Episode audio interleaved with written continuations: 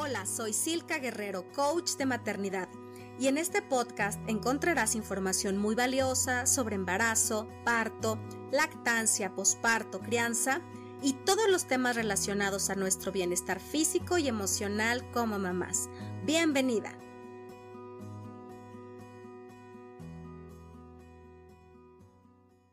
Hola, hola, ¿cómo estás? Bienvenida a un episodio más. El día de hoy estaremos hablando sobre la depresión y las emociones, tanto en el embarazo y el posparto.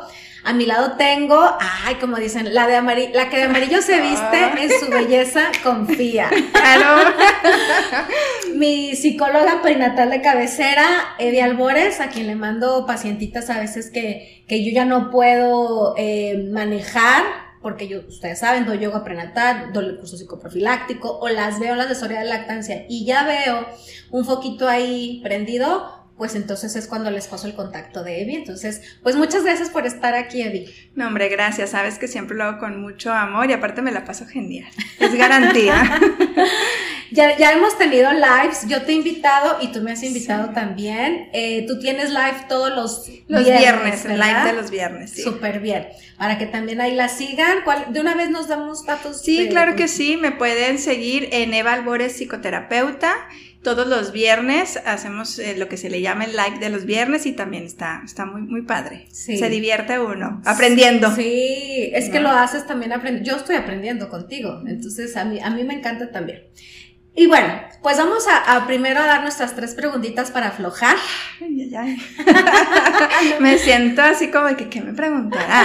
no es nada indecoroso y no es examen, pero así como para que te vayas soltando. A ver, si no fueras psicoterapeuta, ¿qué sería? ¿Sería un trabajo que tú digas, mm, este también me hubiera gustado? Sí, sería médico.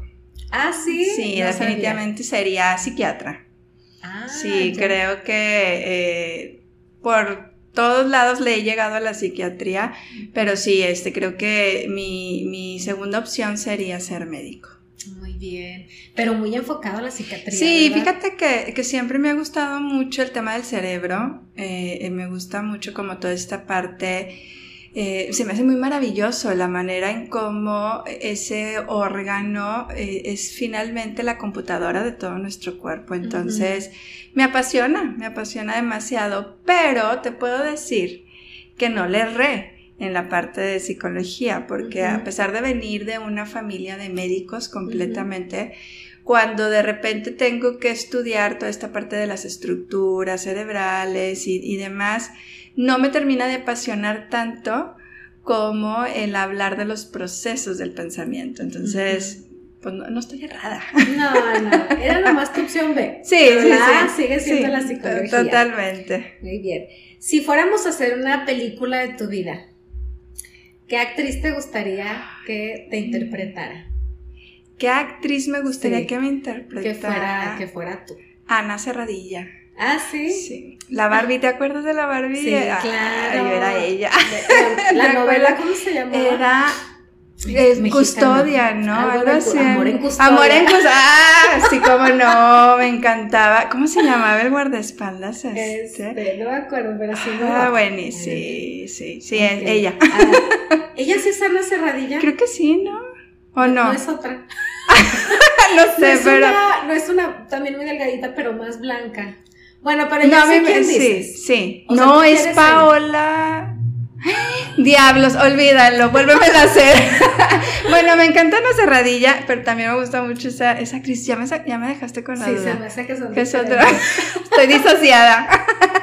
bueno, pero sí te pareces más a Ana Cerradilla porque la otra es un poquito más morena y ella está más blanquita. Bueno, pues ella, ella me encantaría. sí, definitivo. ok, ahorita sin pensarle, sin rebuscarle mucho, lo primero que se te venga a la mente, dinos un consejo que tú darías a las mamás? Sea autónoma en todo lo que hagas, no dependas de nada ni de nadie. Yo creo que aunque estemos en casa tenemos que tener una autonomía económica. Eso es el principal consejo que yo se los doy de vida, chicas, grandes, medianas, en la condición en la que estés, pero la autonomía te da poder de decisión, como sea, de la manera que sea. Si no trabajas, puedes ser autónomo económicamente con lo que administras dentro del hogar, pero siempre tenemos que tener una parte económica que te sostenga para tomar decisiones. O sea, aunque lo tengan que estirar el chivo. Aunque lo estires el chivo, que sean 50, 100, 200, siempre tienes que tener algo con que eh, poder enfrentar una adversidad. Claro. Sí, eso. Tienes toda la razón, sobre todo últimamente de uno o dos años para acá, como he visto casos, muchos, de parejas que se separan y el primer, eh, la primera represalia con la que empiezan es la económica. Sí. Es impresionante. El es que se le vale que tengas tres hijos de él fíjate, y les corta. Sí, fíjate que eh, hace un par de, de, días creo que aprobaron en la Cámara, no sé, diputados, senadores, no sé quiénes sean este, acerca de lo de la, la, pensión alimenticia, la cuestión de la paternidad, de que ahora ya van a, eh, a donde vayas, así como tu historial del SAT, ¿verdad? Ahora va a salir si, si tienes un adeudo de paternidad. y eso sí, es un avance, pero qué triste, porque eso nos habla de la paternidad tan adolescente que hay hoy en día. Sí, o sea, ¿cómo puede ser posible ese desapego tan grande que lo vivimos? Eh, no sé cómo están las estadísticas porque no es un tema que, conozca mucho, pero al menos en México eh, eh, seguramente el porcentaje es muy alto para que tengan que hacer este tipo de leyes, ¿no? Entonces, definitivamente creo que la cultura del hombre mexicano tiene que respirar otro aire porque no puede ser que exista tanto desapego e irresponsabilidad por parte de los padres. Tienes toda la razón y se las arreglan. Dejan de trabajar. ¡Qué, qué responsable! O cambian todo a nombre de alguien más, a nombre de la mamá del chavo, eso es algo súper común y las mamás como solapan este tipo de acciones, ¿no?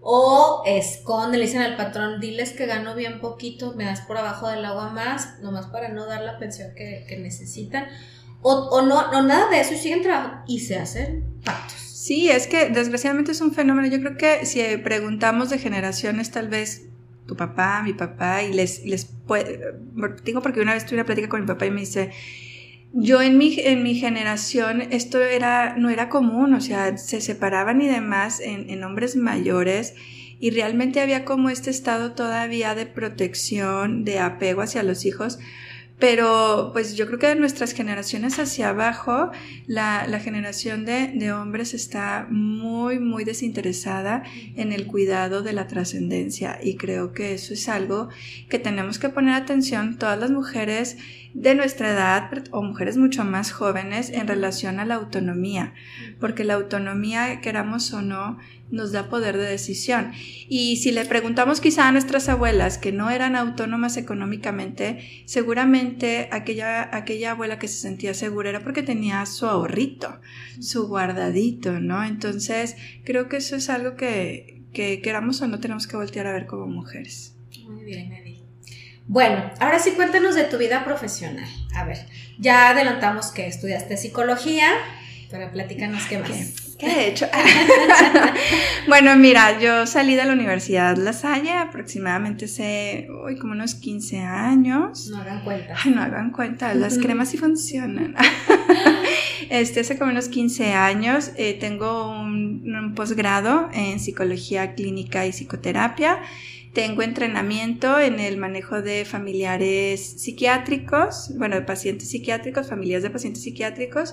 Tengo entrenamiento en el manejo de la depresión postparto por el Instituto Nacional de Psiquiatría, Juan Ramón de la Fuente.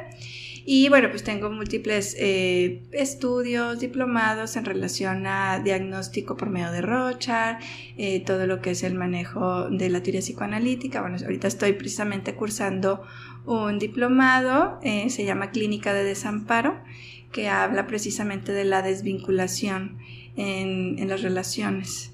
Sí, entonces, pues bueno, me he ido mucho por la parte clínica, clínica psicoanalítica últimamente, pero mi pasión así completa, bueno, pues es el trabajo con, con, la depresión y la ansiedad en todas sus modalidades. Y de ahí el por qué estudié la depresión postparto, porque es, es, es un área que es muy poco, o sea, la volteamos a ver muy poco, que se confunde mucho y, por ende requiere un entrenamiento especial. Y se normaliza.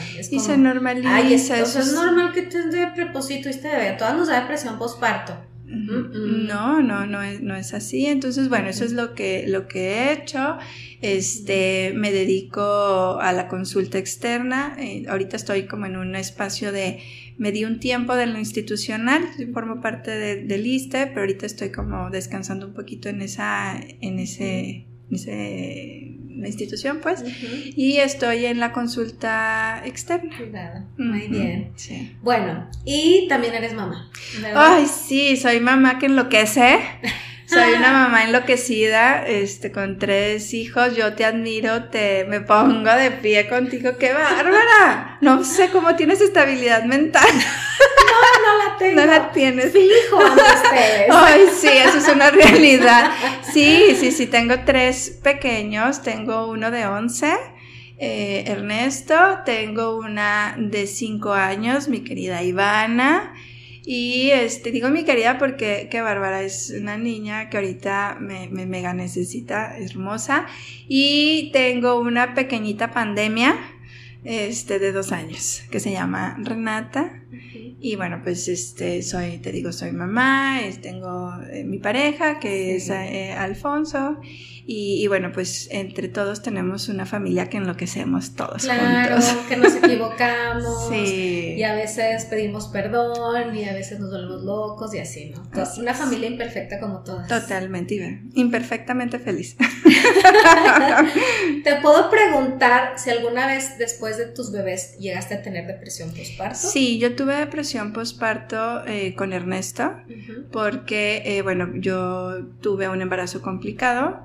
Eh, con situaciones bastante difíciles y posterior a, eh, al, embarazo con mi bebé, bueno, de Ernesto, que cuando nace, eh, vuelvo a vivir situaciones muy fuertes de duelo y eso agudiza mi, mi, proceso y vivo una depresión posparto que se prolonga a casi tres o cuatro años. Muchísimo. Muchísimo, sí, o sea, pasó de ser una depresión posparto a un estado depresivo y luego con Ivana, como yo ya había vivido esa, esa experiencia, ya tenía un antecedente, con Ivana eh, vivo una depresión postparto, pero que atiendo a tiempo y en tres meses ya estaba fuera de la situación.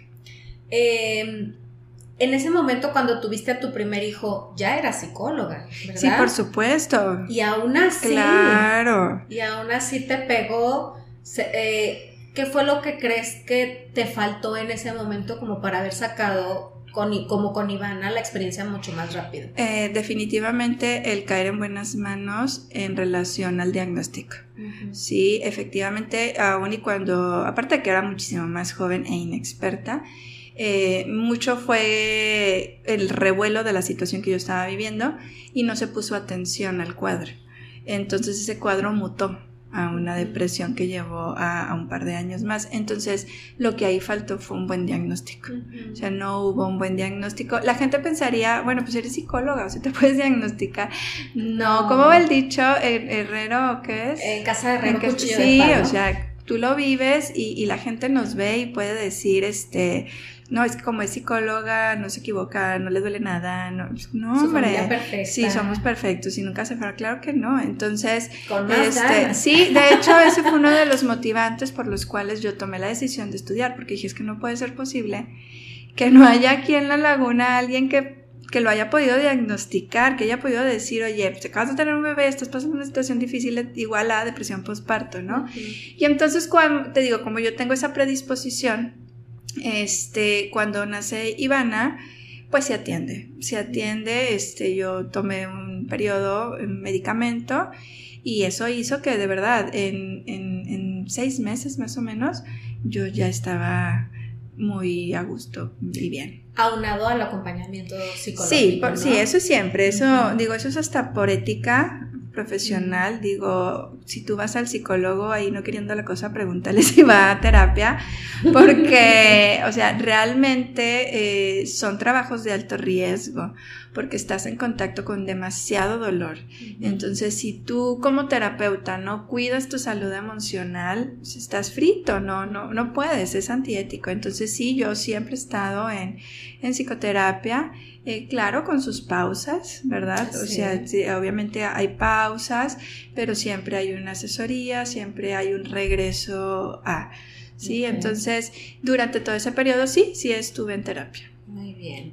Bueno, vámonos de lleno primero a hablar sobre el embarazo.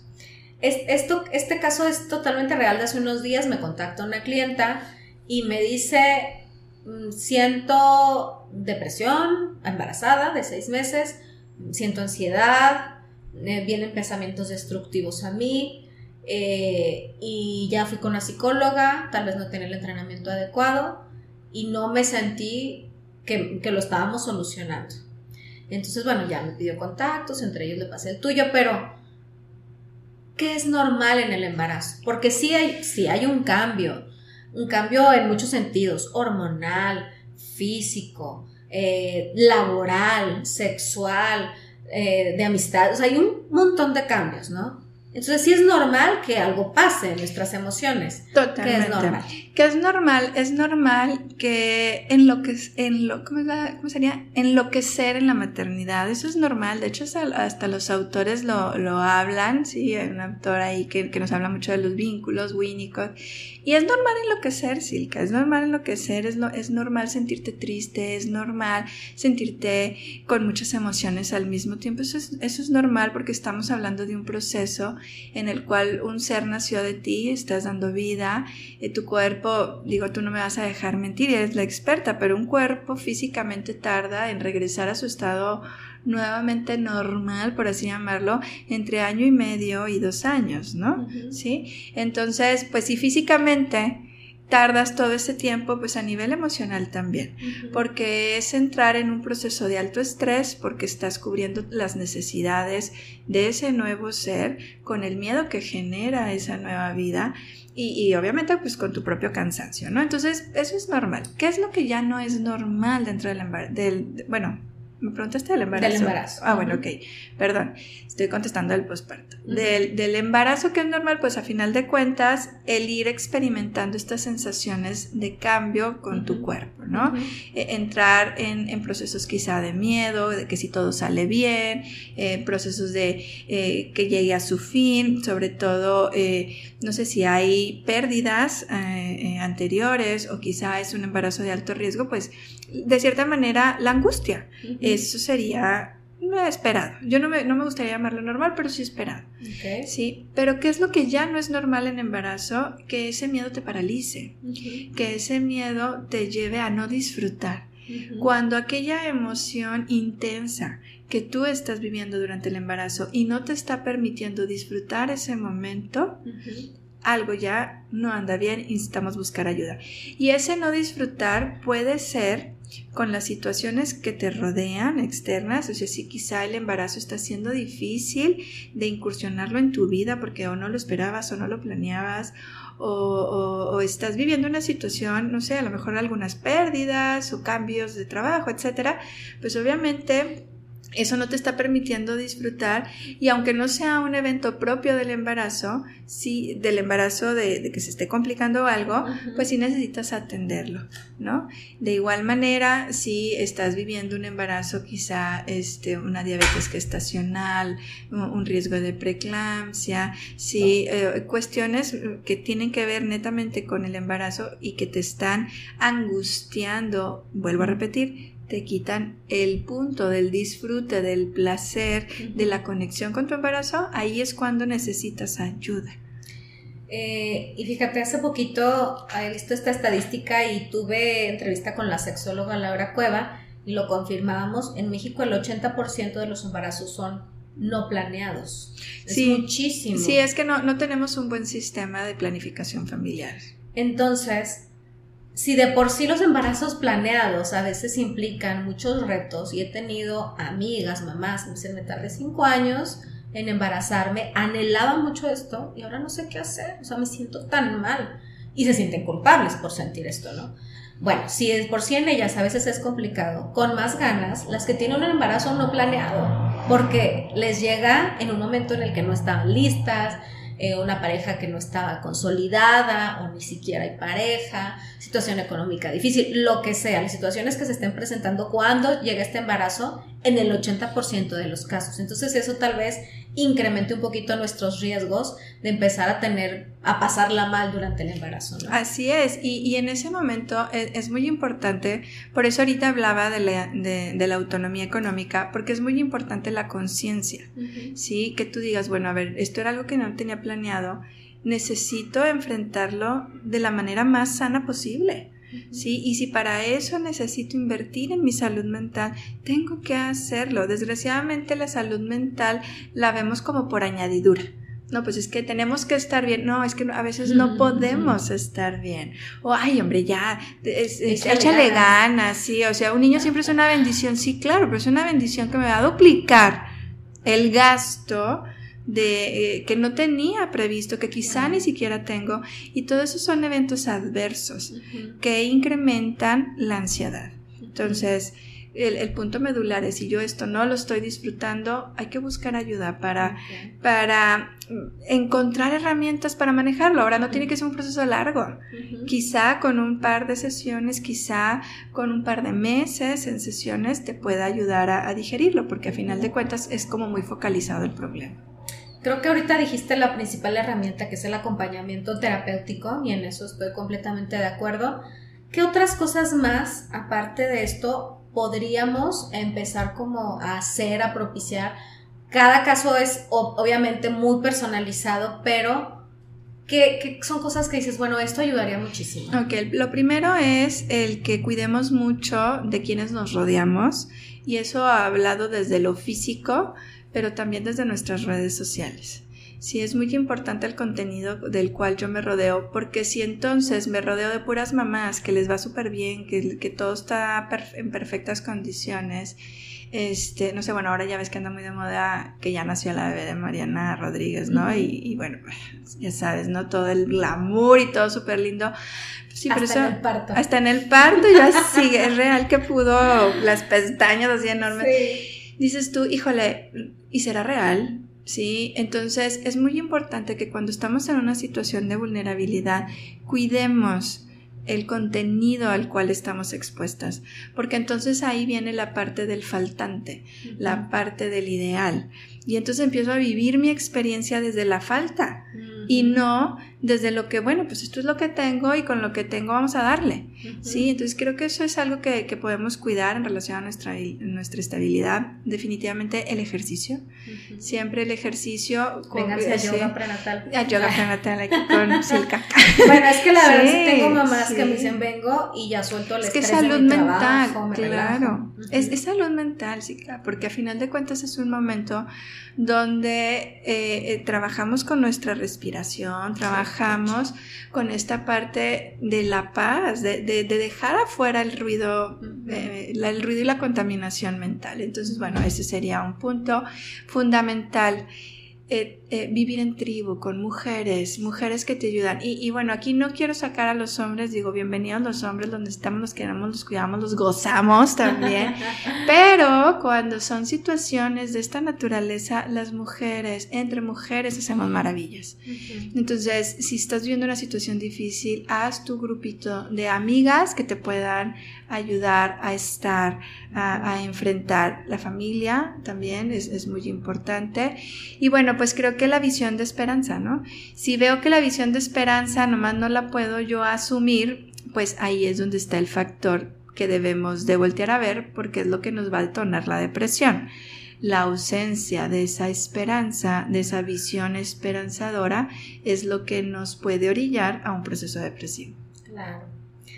Bueno, hablamos del embarazo, ahora vámonos al posparto, que creo a, merced que tú me digas lo contrario, creo que es mucho más común que toda la vorágine de emociones se vengan mucho más fuertes en el posparto que en el embarazo. Aparte creo que en el embarazo normalmente la mujer tiene mucho más foco, es más centro de atención y en el posparto ya no, ya están sobre el bebé. En el posparto, digo, en el embarazo todo te dice, Ay, es que traes un brillo, tu piel hermosa, qué cabello, qué melena, y en el posparto no, en el posparto todo regresa, pero aparte la piel más, más reseca, se cae el cabello, ya regresa al cuerpo, pero con muchas cosas diferentes, flacidez, estrías. Entonces se ven al espejo, ya no es con esta pancita redondita, hermosa, porque está el bebé adentro, sino ya soy yo, ya no tengo pretexto para no lucir como lucía antes. ¿Qué es normal en el posparto?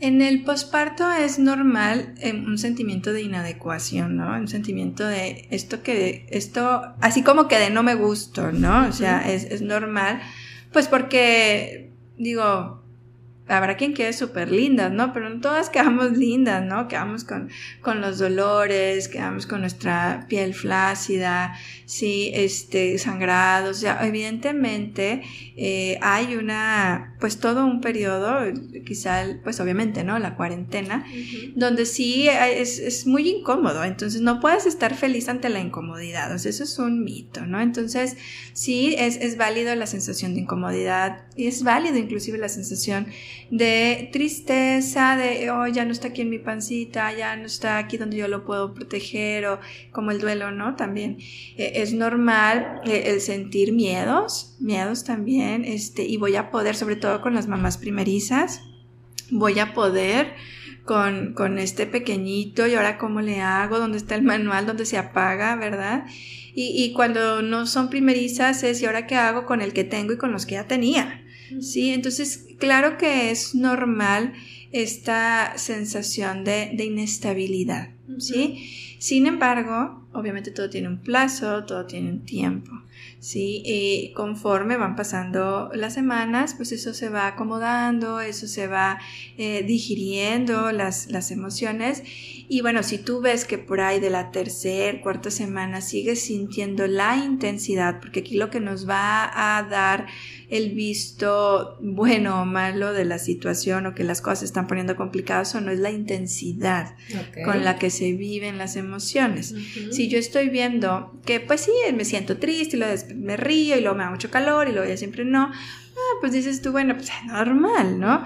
Pero si ya tú estás viendo que ese periodo de tristeza es muy intenso y no pasa y no pasa, y entonces empieza a predominar sobre las emociones de agrado, de disfrutar. Aquí el punto de disfrutar es, es básico. ¿Sí? Si tú ves que, que realmente el miedo que siento de que algo le vaya a pasar me paraliza, ahí es cuando ya puede entrar la posibilidad de una depresión postparto. ¿Sí? Em, yo en mis postpartos siempre todos fueron muy diferentes y a veces podemos pensar, no, como el primero me fue bien, el segundo también. Y no siempre. Mucho depende de las circunstancias en las que se dé todo. O sea, no es lo mismo estar muy joven, pero tampoco muy grande, grande entre comillas. O sea, para ser mamá, las mamás que he tenido de más de 40 años se sienten así como, o sea, estoy muy grande para esto. Se sienten abuelas. Le digo, no, está súper bien. Pero bueno, las circunstancias influyen mucho.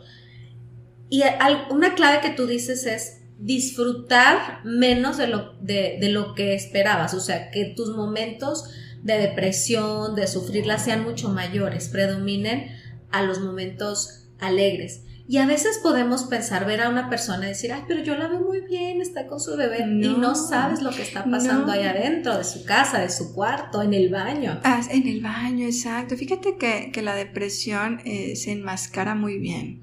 Sí, la, la depresión puede puede ser una persona súper funcional y estar deprimida. Entonces, no, no, yo creo que tenemos que luchar mucho contra ese, esa imagen que la depresión es el típico que no, se, no está bañándose, que está acostado y está llorando todo el día. O sea, para nada.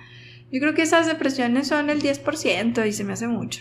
Sí, o sea, más bien la depresión se lleva adentro. La depresión tiene que ver con el sentido de vida. La depresión tiene que ver con la desesperanza, pero sobre todo con la falta de placer. Claro.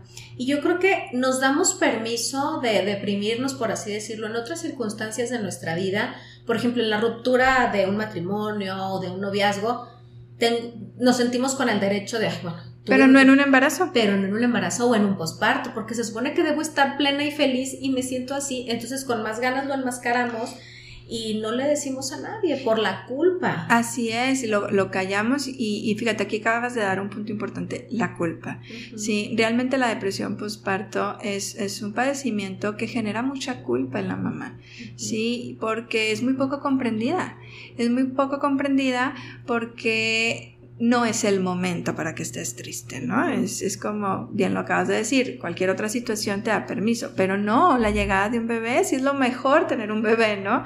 Entonces sí creo que tenemos que trabajar mucho con eh, esa, ese estigma y con esa percepción. Entonces, si tú estás en una etapa de posparto y estás dejando de disfrutar y eh, tu tristeza, sobre todo una palabra, la desesperanza, la sensación de desesperanza, la sensación de no sé si esto va, se va a poner mejor, bueno, ahí ya se empieza a abrazar un cuadro probable de depresión y será muy importante que chequemos los tiempos. ¿sí? Si tú te sientes así por más de 15 días continuos con una intensidad que va incrementando, hay que buscar ayuda de manera inmediata y no le tengamos miedo a la atención psiquiátrica en la etapa del posparto.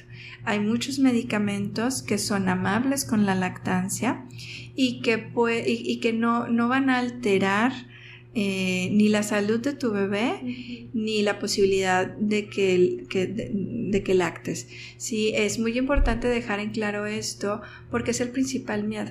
Y yo cuestiono a, a mis pacientes, a ver, hay que hacer conciencia que para hacer un vínculo nutricio, afectivo, lo suficientemente bueno con tu bebé, primero tienes que estar bien tú. Sí. sí o sea, no puedes estar por, eh, por abajo de, de, tu atención tu bienestar. O sea, tu bienestar tiene que estar por encima porque si tú no estás bien, tu bebé no lo va a estar. Yo les pongo mucho el ejemplo de las aeromosas cuando te dicen lo de las mascarillas. La principal indicación es la mascarilla, ¿quién se la pone primero? ¿El niño o el adulto? El, adulto porque si no, no vas a poder eh, ayudar, auxiliar eh, a, tu, a tu niño. Entonces, así es en una etapa de posparto. Primero tienes que ver que estés bien tú para poder entonces que esté bien tu bebé.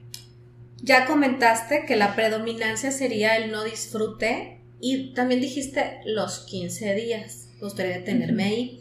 Para ti, recién tenemos bebé, los primeros 15 días nos podemos dar este permiso como de andar más, más bajoneadas. Quizá el mes, quizá, a lo mejor lo que es la cuarentena, este, nos lo podemos así como dar de, de chanza, ¿verdad? Pero si ya vemos que pasa la cuarentena y yo me sigo sintiendo muy triste, pues, obviamente ya hay que buscar ayuda. Ahora, aún y dentro de esos 40 días, si es muy intenso, o sea, aquí es la intensidad, ¿sí? Si es muy intenso esta cuestión depresiva, no te esperes. Y fíjate, voy a comentar algo. Aquí el primer contacto de atención no es ni siquiera el psicólogo, es el gine. Sí. Porque él es el que te va a decir, a ver, eso no está bien. Y el, inclusive los gines eh, pueden empezar a medicar. Sí, entonces sí es muy importante que tengas esta comunicación y que los gines obviamente cada vez tengan más sensibilidad frente al tema para que puedan ser el primer contacto de detección. ¿Sabes? Una situación muy común. Me platican las parejas, ¿no? Van, van a la consulta posparto, revisan todo y es el esposo el que dice, Doc, pero es que sabe qué, o sea, la he visto, no, que llora por todo y se enoja con todos y, no, o sea, yo la veo mal y es el ginecólogo el que, el que receta, como dices. Pero nos falta el acompañamiento emocional. Sí, por supuesto. Es el otro pilar, o sea, y yo diría que es el más importante porque es nada más tomar el medicamento pero sin rascarle un poquito más. Entonces creo que no es suficiente. No, definitivamente no es suficiente y por eso hablo de que el gine tiene que estar muy eh, envuelto y, vamos, eh, que él te pueda ayudar y orientar bien, ¿no? y derivar. Sí, que, que, que sepa derivar, que, sepa, que sepa canalizar, que sepa dónde. Porque mira, eh, el medicamento ¿Cuál es el porcentaje dentro de un proceso de recuperación? Es el 40%. El otro 60% es la psicoterapia. Sí, entonces es muy importante que eso lo tengamos claro. A final de cuentas, el medicamento lo que va a hacer es que te va a dar más energía, te va a ayudar quizá a que te sientas eh, con mayor ánimo, pero no va a eliminar los pensamientos de desesperanza, los pensamientos que te llevan a, a desarrollar miedo y angustia. O sea, eso no lo quita el medicamento. Ahí es donde entra el trabajo terapéutico. Claro. Eh, ahorita que decías de, esto, me estoy acordando, estaba escuchando un podcast de una asesora de lactancia que acompañó a una mamá en, la, en la asesoría y gracias o bueno, a consecuencia del medicamento psiquiátrico, estaba teniendo más leche. Entonces creo que falta todavía mucho por conocer sobre los medicamentos y hasta lo, lo que pueden hacer en el cuerpo de una mujer, ¿no? Claro, porque a final de cuentas, eh, ¿qué es lo que hace la medicación? Da tranquilidad. Entonces, eh, tu cuerpo, entre más tranquilo esté, generas más, más leche, ¿no? O sea, es como muy lógica, hormonal. Dejamos de producir tanto cortisol, tal vez, tanta adrenalina, y empezamos con más serotonina, que eso también nos ayuda a generar más prolactina. Entonces, esto es algo que precisamente hoy en la mañana estaba escuchando y se me hizo algo súper interesante. Y de hecho, ahorita que hablábamos de los tiempos, como decías, no nos esperamos hasta que, bueno, he llorado día y noche durante 45 días, el día 46 voy a ver qué me da. No, más bien los primeros días son los más intensos, pero tiene que ir bajando. Así o sea, cada vez me siento mejor, cada vez mejor. De repente el décimo día, o más bien yo te diría que el 17 día, de repente se me viene el, mundo encima porque tiene el bebé su primer brote de crecimiento, entonces me pide a cada rato, yo pensé que ya estábamos más o menos, y otra estoy bien apurada y estresada, pero luego ya el 19 ya me siento mejor, ay no, bueno, ya, ya pasó, ya todo se, se, va mejorando, y de repente vamos a, a tener días así difíciles, ¿no? pero el chiste es que va a ir todo mejor día con día. por eso no nos debemos de esperar hasta, hasta los 45 días, como me dijo Evi, y voy a llorar todo el tiempo. No, por eso tenemos que tener mucho, eh, mucha autoobservación, ¿sí? Y ahí es donde entran las redes. Sí, porque quizá yo no lo vea. Sí. Pero entonces a lo mejor lo está viendo mi pareja, o lo está viendo mi mamá, o lo están viendo mis amigas, de que, oye, a ver, es que tú no eres así, a ver, es que ¿por qué estás llorando tanto? Sí, entonces siempre las, las redes de apoyo nos van a espejear y nos pueden dar pues ese empujón, ¿no? Para que nos atendamos a, tiempo. Acuérdate aquí de, mi mismo ejemplo que te daba, la diferencia entre, entre tener una atención oportuna es la duración del proceso. Si tú te atiendes oportunamente, pues ahora sí que en seis meses estás fuera de una depresión postparto. Pero si tú no lo atiendes de manera oportuna, ¿qué va a suceder? Que esto puede prolongarse por años y mutar a otro tipo de diagnóstico. Y aparte, entre más tiempo va a haber, va a haber mando tus relaciones, sobre todo la de pareja. Funcionalidad, eh, tu autoestima, te, te, descuidas tal vez, o si te peleas con todo el mundo, dejas de disfrutar por más tiempo en vez de que sea poquito, ¿no? Así es. Me gustaría que, que hablaras un poquito sobre los pensamientos destructivos, porque yo he escuchado, y en el momento cuando yo también tuve depresión postparto, era un pensamiento recurrente, que en ese momento yo pensaba que era normal y que también hablando con otras mamás me dicen, es que yo pensé que era normal sentir que me quería morir sentir que mejor ya no existo, que pues para, para, para qué hacía esto, arrepentirme de todo y a veces pensamientos más, todavía más fuertes, ¿no? Eh, dinos hasta dónde puede ser como, ay, bueno, me siento sobrepasada, pero cuando ya un pensamiento, ya es un foco de alarma. Cuando el pensamiento eh, ya lleva de contenido la afectación de la propia vida. ¿sí? Eh, en ese momento esto ya no es normal. Digo, si puedo sentir que me rebasa, como yo te decía, ¿no? Que enloquezco con las demandas y la situación. Que pero sueño, sí, claro, y sobre todo el sueño. Sí, sí, claro, ¿no?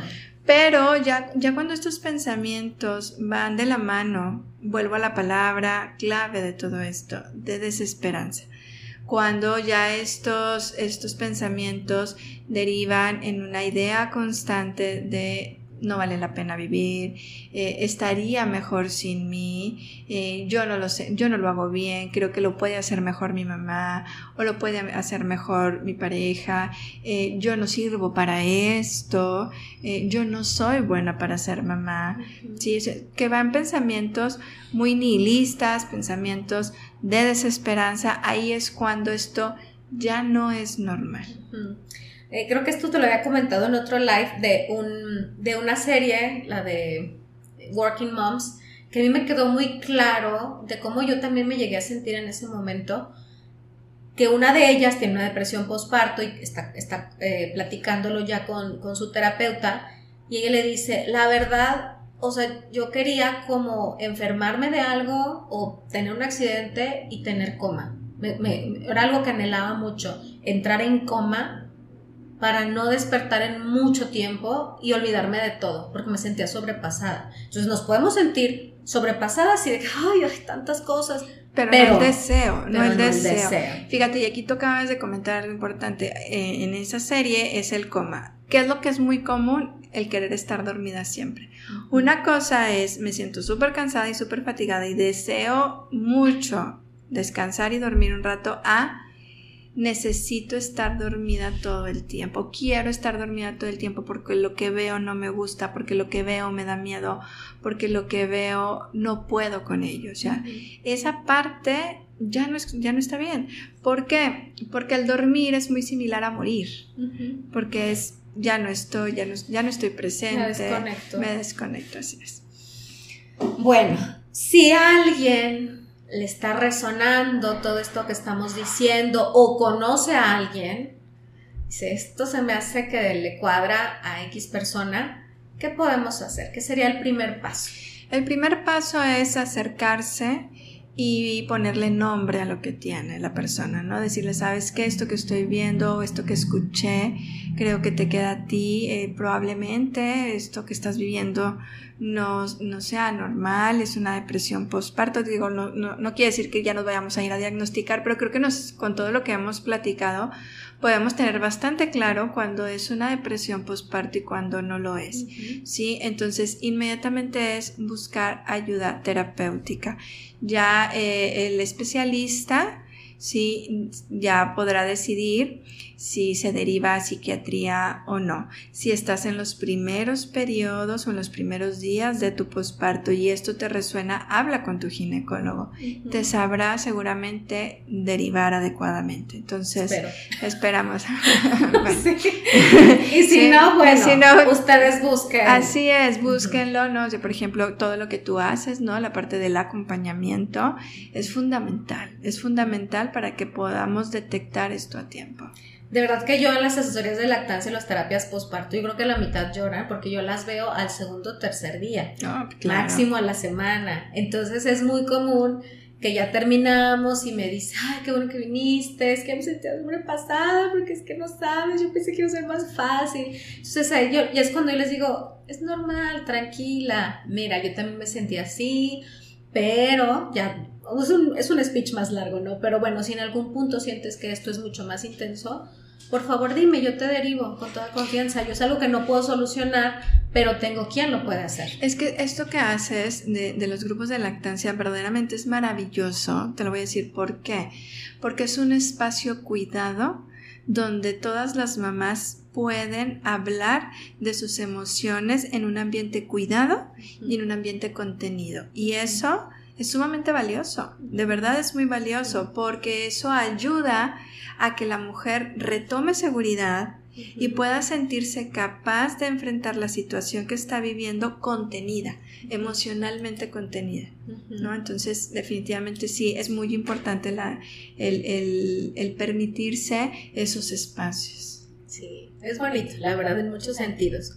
Bueno, entonces lo primero que vamos a hacer, si yo lo estoy viviendo o alguien muy cercano, es buscar ayuda por un profesional eh, como tú. ¿Cómo podemos saber? Porque ahorita, también ese es otro tema, hay mucha gente que estudia psicología, pero falta como más expertise, al menos por ejemplo en el acompañamiento postparto. Tú misma lo viviste. Tú tenías todas las herramientas ya de la psicología, yo creo que tenías muchos colegas, pero aún así no tenías el diagnóstico correcto. ¿Cómo podemos buscar o encontrar un profesional que sí sea el que necesito en ese momento? Pues definitivamente tiene que tener una especialidad en clínica, eh, de entrada una especialidad, eh, es como en la, en la medicina, ¿no? O sea, si tú tienes un problema de cardio, ¿verdad? Pues no vas a ir a buscar un otorrino, ¿no? O igual y vas a ir con tu médico familiar o médico general de primer contacto, pero para un tratamiento más específico, pues te va a derivar este, a cardiología, ¿no? Es lo mismo, es lo mismo en psicología, ¿sí? Tenemos que buscar a una persona que tenga una especialidad en clínico, porque este es un problema clínico, ¿sí? Y que ese clínico tenga conocimientos en manejo de depresión. Evidentemente, si tiene manejo de depresión, pues seguramente quiero pensar que tiene entrenamiento en depresión postparto. Se me hace que está siendo muy optimista, porque conozco muy, muy pocos con entrenamiento postparto.